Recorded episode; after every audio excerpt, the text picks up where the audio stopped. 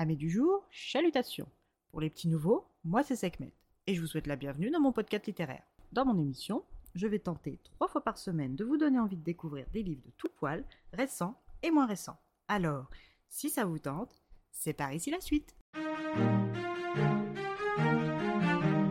Aujourd'hui, je vais vous présenter le deuxième tome des Chroniques de Bond Street, Miston prend son envol de M.C. Beaton, publié aux éditions Albin Michel.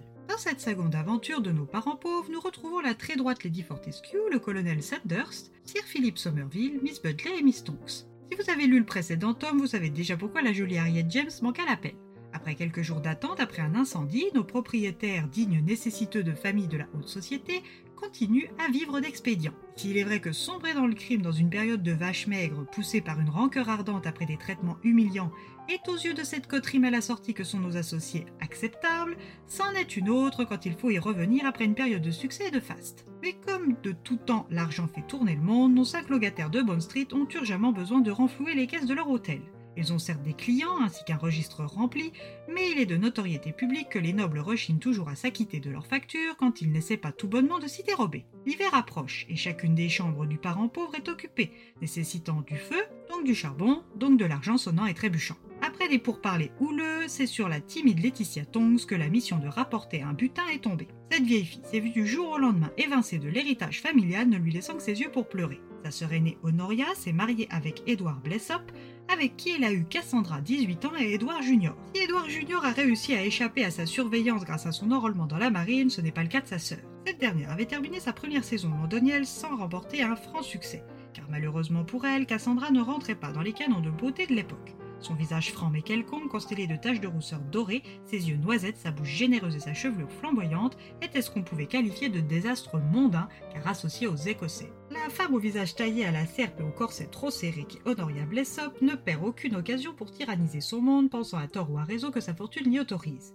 C'est donc à Chapping Manor que la mission chapardage de Laetitia doit débuter. À son arrivée après un long et fatigant voyage en chaise de poste dans le Gloucestershire, Miss Tonk est accueillie par Monsieur Brooks, le majordome de la maison familiale. Si dorénavant Laetitia n'y habite plus, il fut une époque où elle y avait passé d'agréables moments avec ses parents et sa sœur, tous entachés par la mesquinerie de celle-ci. Ce rappel à sa propre mémoire renforce sa détermination à la voler.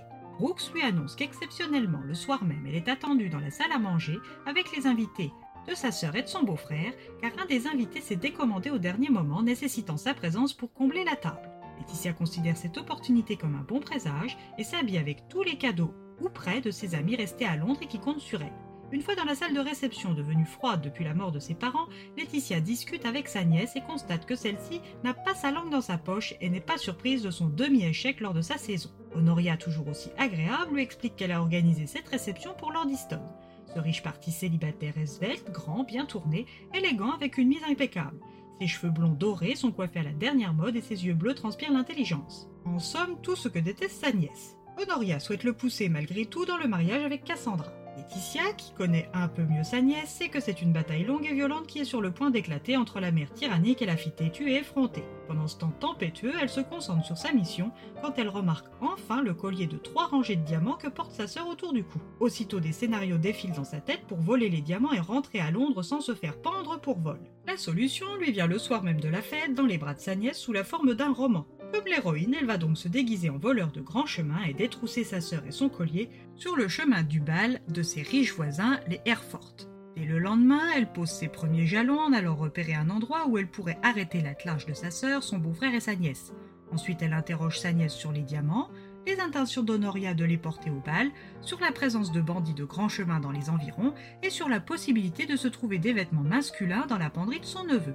En bref, elle planifie son attaque. Le surlendemain, Jour du bal, elle a tout ce qu'il lui faut. Une tenue complète empruntée à son neveu, une arme de duel déchargée empruntée à son beau-frère et ancien soupirant Édouard, du temps à revendre et une grande dose de courage. Elle se positionne en faction et quand elle entend des roues et des bruits de sabots, elle se lance. Mais arrivera-t-elle à voler sa sœur sans que celle-ci ne la reconnaisse? Sa timidité ne sera-t-elle pas encore un frein? Comblera-t-elle les attentes et espoirs misés sur elle par sa nouvelle famille des parents pauvres? Miss Tonks va devoir apprendre à ses dépens que précipitation ne veut pas toujours dire réussite. Maintenant, c'est à vous de découvrir pourquoi.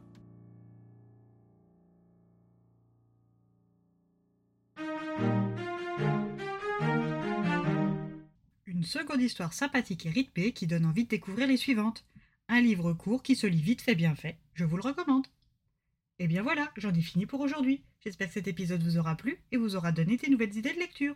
Si vous souhaitez découvrir d'autres petits bonbons littéraires tout droit sortis de ma bibliothèque, je vous retrouve le jeudi 11 janvier prochain pour un nouvel épisode. Et si d'ici là je vous manque de trop, vous connaissez le chemin sur Instagram, at les lectures de Sekhmet. Et maintenant, on est aussi sur Trids. Sur ce, chalut les amis, et à la prochaine